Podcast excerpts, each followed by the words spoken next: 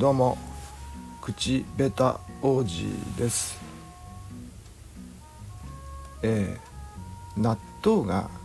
好きなんですけれどもどのくらい好きなのかというのがねあのちょっと言い方が難しいんですけれどもうんと例えば、うん、ジョジョ園の上カルビ弁当とえびっくりドンキーのハンバーグエビフライディッシュかっこ味噌汁付きと、えー、納豆定食。とね、えーまあ、納豆定食は味噌汁がねあの豆腐の味噌汁でえー、っと納豆はねあのからしがなくて、えー、醤油だけでいい。それでももう十分なんで、えー、であとねご飯があればというわけで。まあその3つねえー、っとびっくりドンキーってん？なんて訳す？ドンキドンキっていうとねドン・キホーテですよね。びっくりドンキーってなんてね若い子たちは何て言うのかな。ビッグドンビッグドンですかね。うん。ビッグドンのハンバーグエビフライディッシュかジョジョ園の上カルビ弁当。ね美味しいですよね。あと、えー、納豆定食の3つがあったら私は、えー、必ず納豆定食を食いますね。選びます。あのなんだ？前提を言うの忘れましたね。あのもし地球がなくなるとしたらじゃなくて最後の晩餐として何を選ぶかですね。その時にあの納豆を選びます。この納豆定食はでもあれすごいですよね。味噌汁の味噌も、えー、ねこう具の豆腐もそれからまあ納豆自体もそうだし納豆にかける醤油もね全部これ大豆でできてるんですよね。あ考えてみたら全部この4つとも全部 元の形は大豆ってねなんか不思議なんですけれどもこれだけでねあの飯食えちゃうんだからあのお腹に入っちゃえばみんな同じなんだから納豆食えばいいじゃないかあ納豆じゃなくて大豆食えばいいんじゃないかとかね、えー、そういう理屈もあるわけなんで胃の中で 納豆と味噌をね、えー、味噌も豆腐も胃の中でこしらえちゃえばいいんじゃないかとかね発酵させてっていう考え方もあるかもしれませんがえー、っとまあそういう話じゃないんですね。えー、っとまああまあそんだけ納豆が好きででまあねあのそういうオーソドックスな納豆が好きでございまして、えー何かね余計なものは入れないっていうあのこ納豆には醤油で。でただね今あの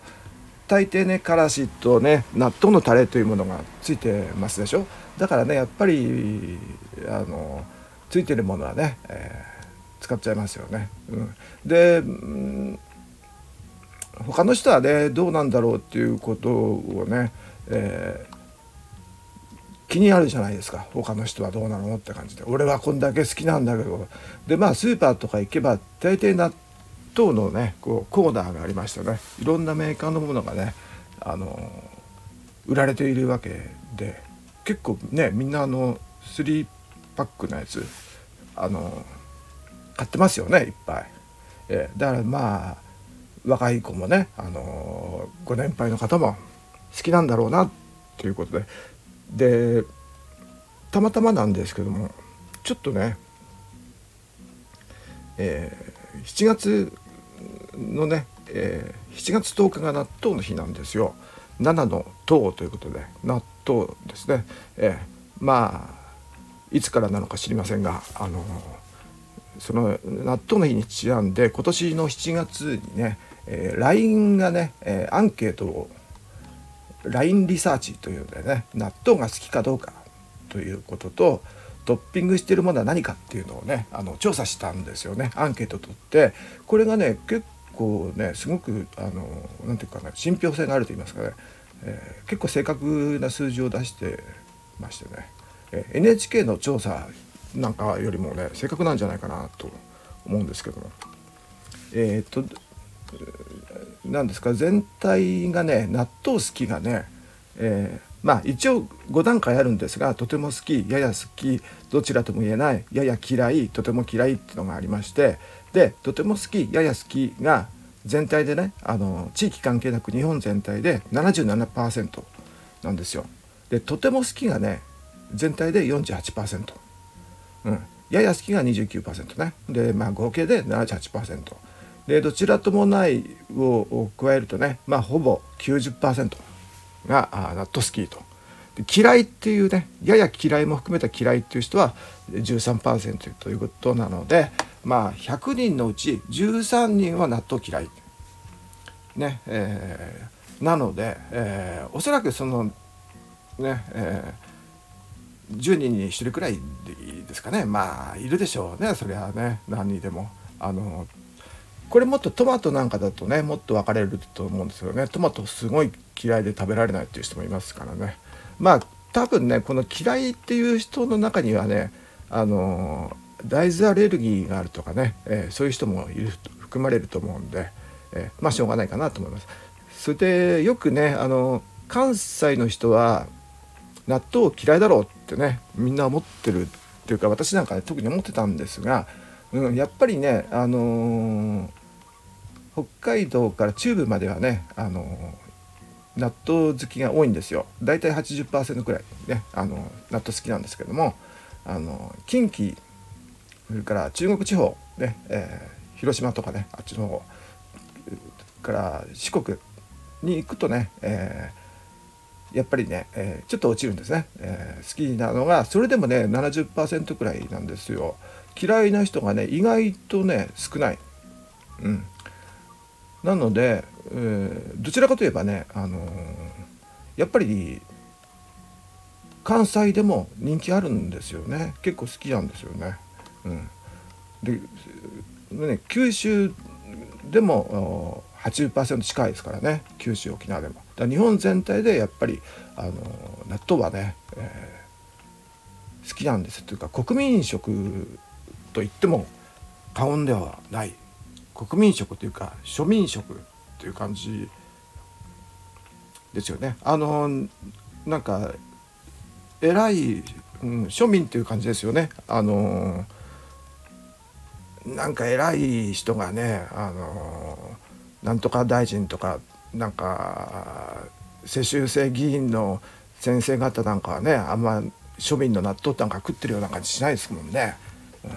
安倍さんとかね、うん庶民のこう国民食っていう感じがします。これならねなんか納豆だったらだけど楽天のあの社長さんなんか食いそうですけどねあの三木谷さんはね。ででねえー、っとこれねもう一つねこのアンケートで納豆のトッピングは地方によってね何をトッピングしてるのかなっていうのもね調査してるんですね。これがうんとやっぱりねあの今年の一番最新のデータなんですけどもうんとこれも地方によって違いまして大体ね付属のタレとねからしねまあ大体そうですよねみんなやっぱりあの余計なもんは入れないって感じでその次に来るのがねネギ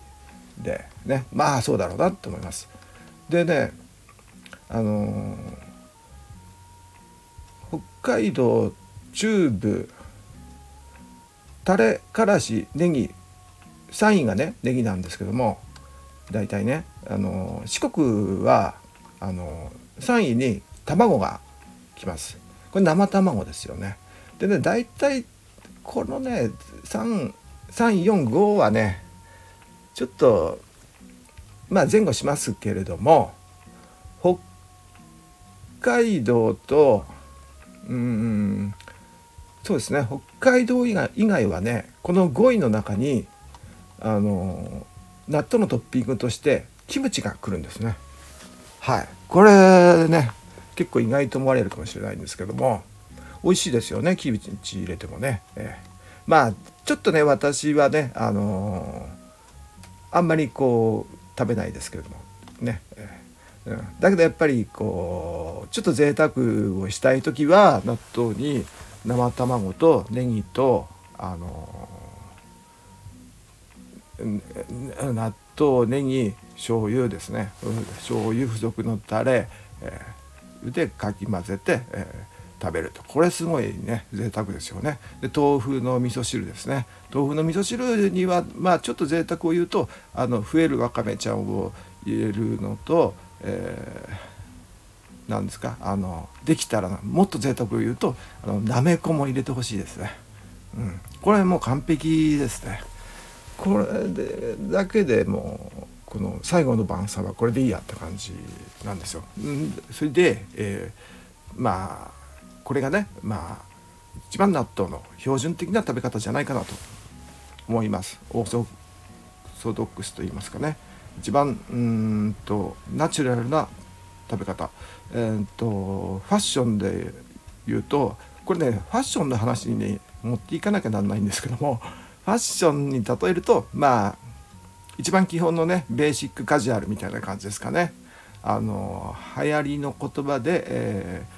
ー、言うとなんとか系っていう言葉で言うとねシンプルカジュアルとかねノームコアとかね、えー、ノーマルカジュアルなんてねあの言うと思うんですけども。まあ余計なものはない感じですよね。えーまあ、生卵までそうですかね、うん、まあちょっと贅沢で生卵。えっ、とでジーンズ T シャツ、えー、スニーカーっていう感じですかね。で生卵はまあちょっとねあのー、帽子ですかね。キャップかニット帽くらいですかね、えー、これがまあちょっと贅沢なファッションみたいな感じでしょうかね、うん、で、えーまあ、これがね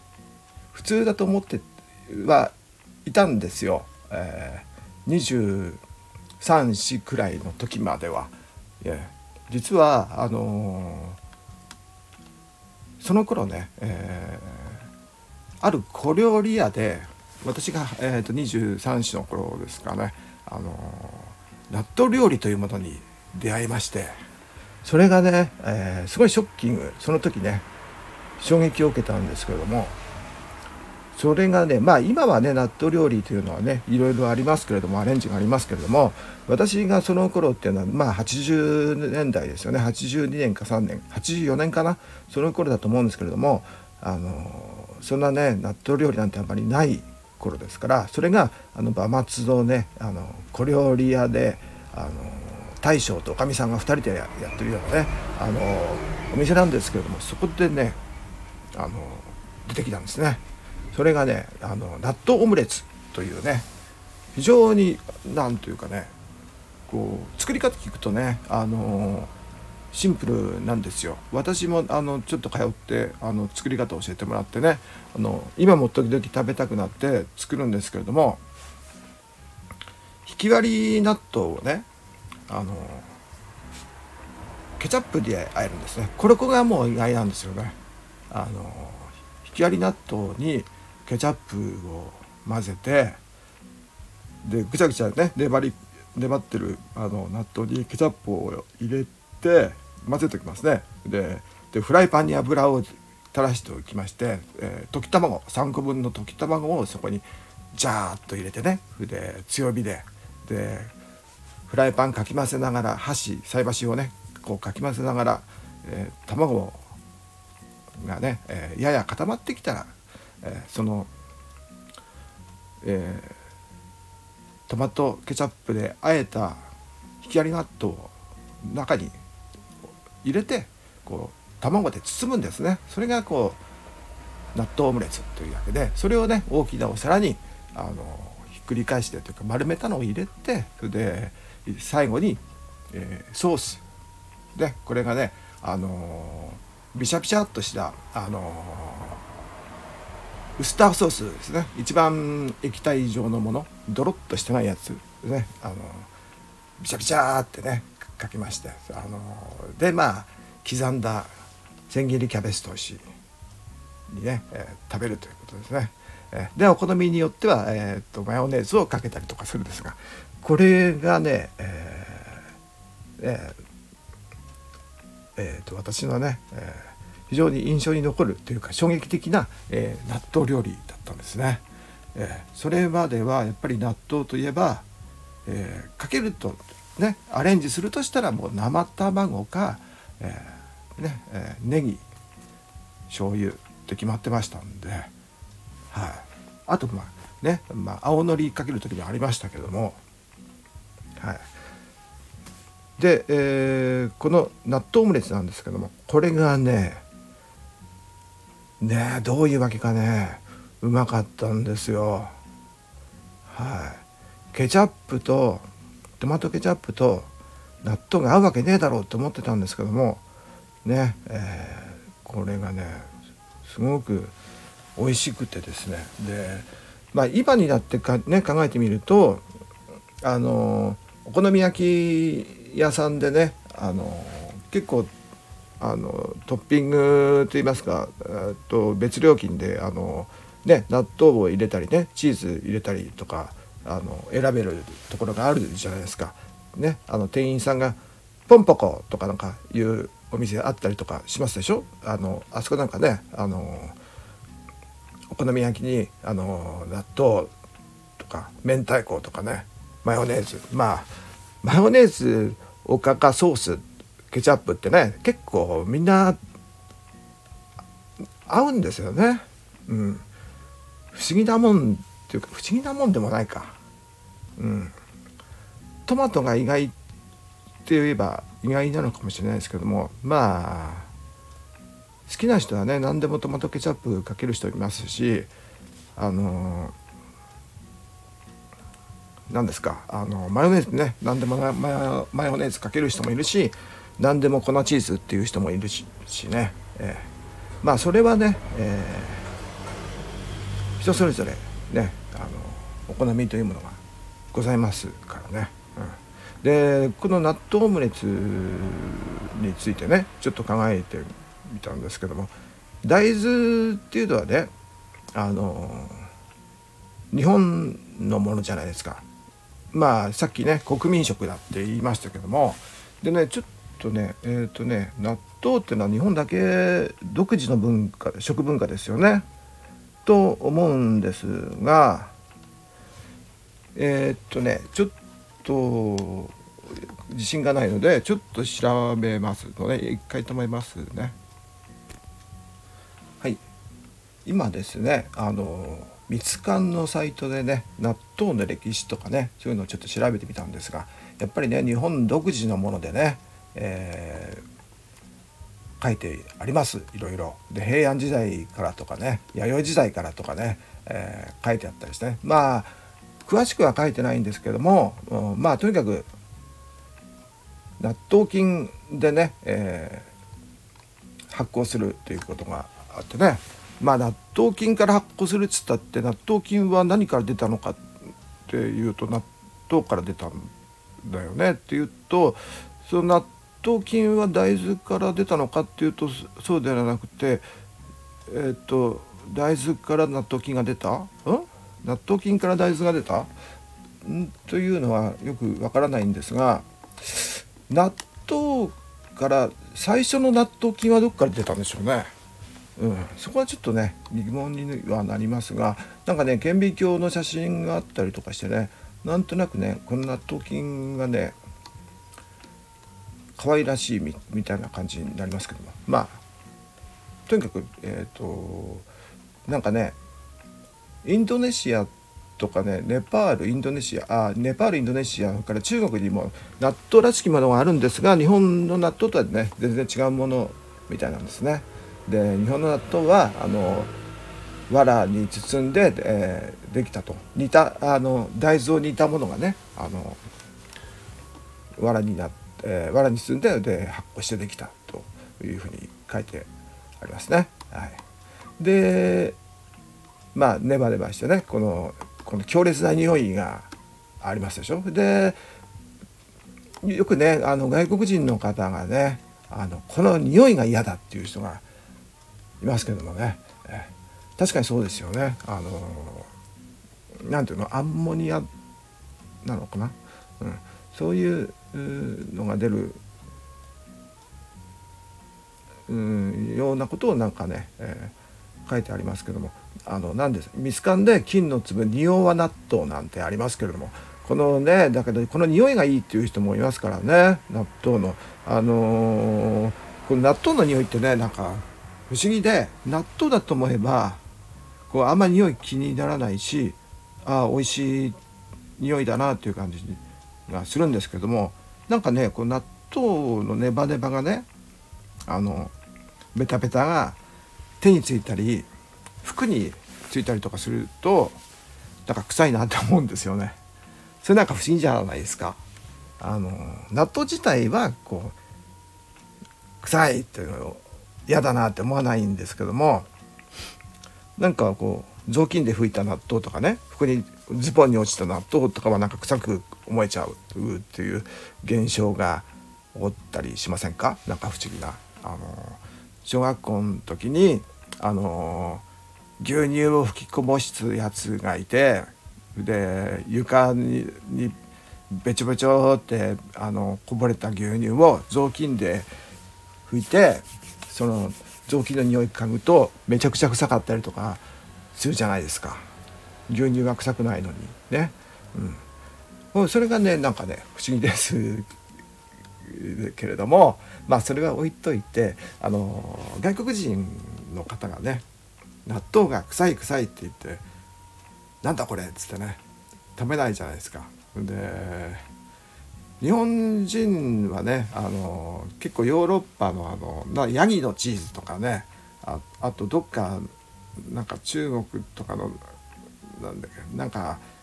腐ったような魚を食べるとかねあのあるじゃないですか、うん、いろんなとこまあ日本にもねあのそういうのありますけどもあのなん草屋とかねあとなんか豆腐をね腐らせて発酵させてるものとかがねどこ九州かどっかにあったりとかしますよね。うん、それではねあのやっぱ慣れてないからダメなんでしょうね。うん、我々っていうかね日本で生まれ育ったたうんとものにとってはねやっぱりこのあまりこう高価でない安いね、えー、庶民の食べ物であるこの納豆というね発酵食品。でやっぱり味噌もそうだし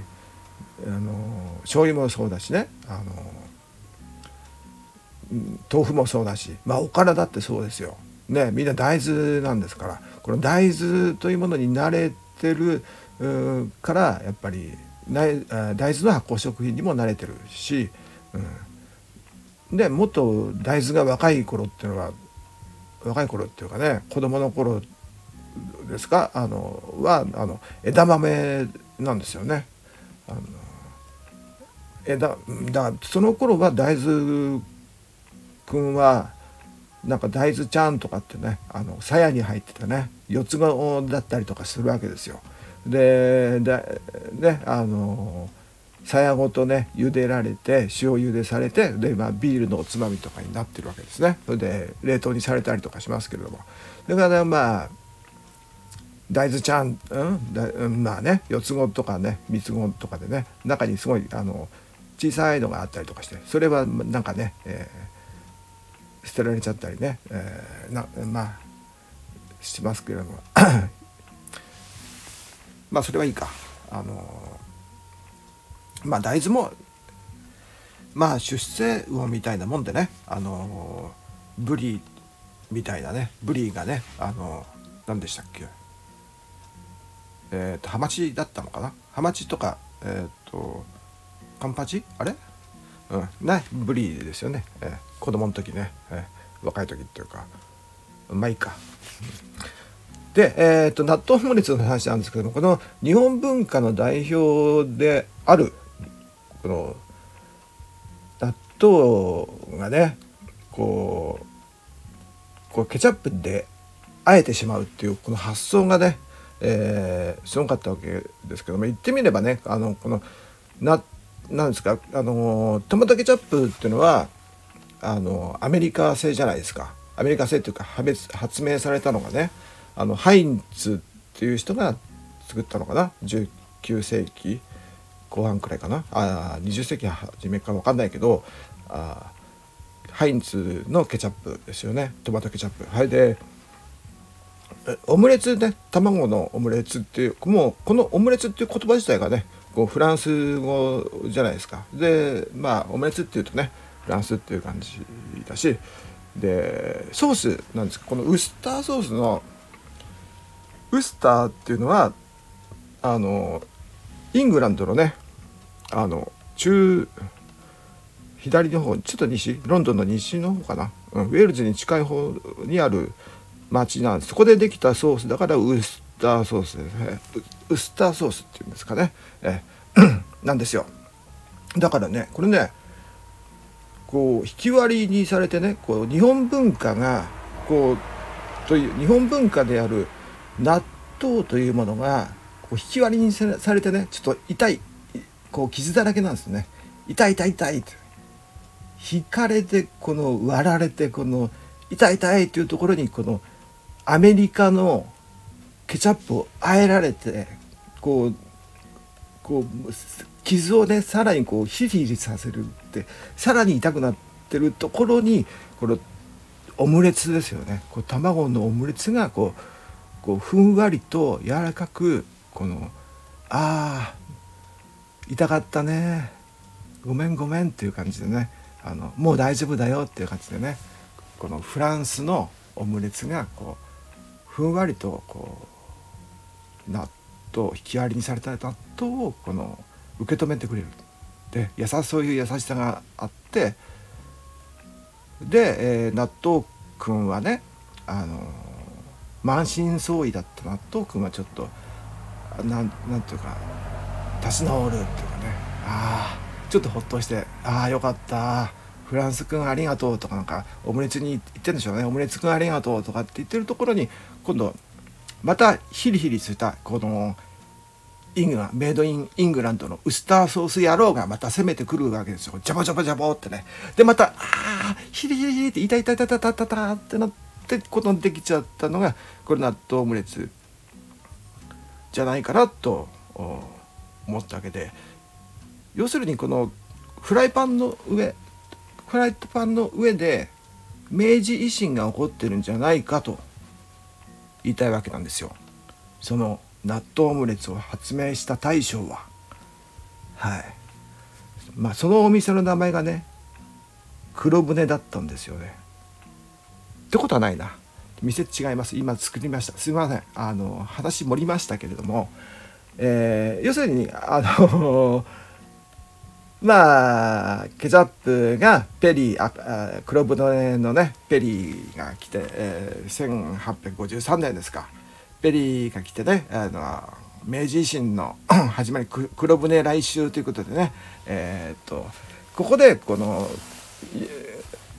ペリーに脅されて翌年幕府は、えー、日米和親条約をね、えー、結ぶわけですよね。で一旦ねあのまあこの時にねペリーがねあのイギリスフランスよりも早く来たのはなぜかっていうと1853年というのはねあのクリミア戦争といいまして、えー、ヨーロッパでねあのクリミア半島あのカスピ海とかあっちの方ですね地中海とかあっちの方なんですけどもロシアと、えー、オスマントルコオスマン帝国の間の戦争の中にことイギリスフランスが入っていっ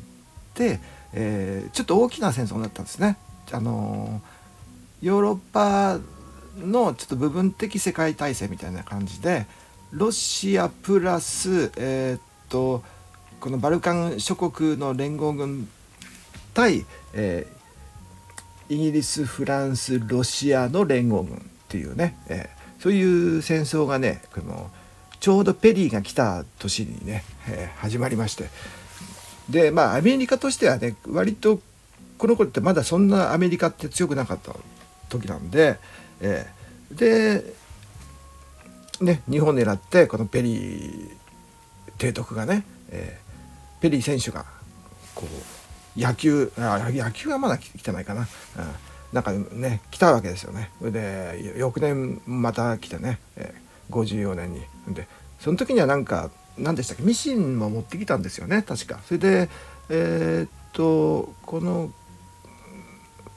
でなんかねいろいろなものをね、えー、将軍将軍家に伝えたらしいんですけどね。篤姫篤姫かこの頃はね、うん、篤姫にミシンをあげたのかな。うん、で、えー、その後ですね幕府、その後ですねイギリスフランスが来るんですが、えー、幕府明治維新ですよね、えー、いわゆる幕府の軍と政府軍官軍ですね、えー、まあ薩長の連合軍ですね、えー、薩長の連合軍と幕府軍が戦うわけなんですけども、えー、幕府を応援したのがフランスだったじゃないですか。で薩長をね、えー、なんですか坂本龍馬がね仲介してグラバー商会を通してね武器を買ったりして、えー、薩長をまあえー、薩長と、まあ、イギリスは戦ったんですけどもその後ね仲良くなってで、えー、協力した官軍のに協力したのがこうイギリスじゃないですか。ということで、えー、なんかねあのこの納豆オムレツの中にはこの明治維新が起こっているんじゃないかっていう説。え、なんでこの私は今この納豆の話から明治維新の話になんか無理やり持ってきてるような話をしてるんでしょうかね。えー、まあ そういうわけでまあね、えー、納豆オムレツの作り方でした。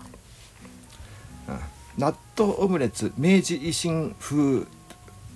うん、明治維新っていうのはね、えー、なんかレストレーション英語だとね、えー、レストレーションっていうらしいんですよね。レストアのねあのコンピューターをレストアするっていうでしょ？リストアが、うん、あの初期化するみたいな感じの。でなんか英語だとね王権復古みたいならしいですよ、うん、そういうふうに言うらしいです。だからイギリスの王政復古のことをねレストレーションとかなんかそういうふうに言うらしいです。まあちょっとあの豆知識ですね。歴史の。はい。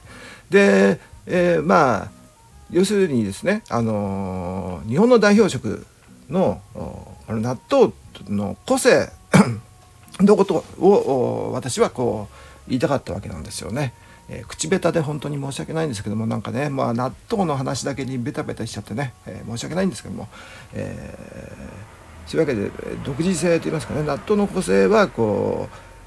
うまあアメリカのねケチャップにも負けないし、えー、フランスのオムレツにも負けないしね、えー、マヨネーズもにもマヨネーズ出てこないか、えー、ウスターソースにも負けないしあのちゃんと出てますよっていうことで,、えー、で個性についてこう独自性と言いますかね、え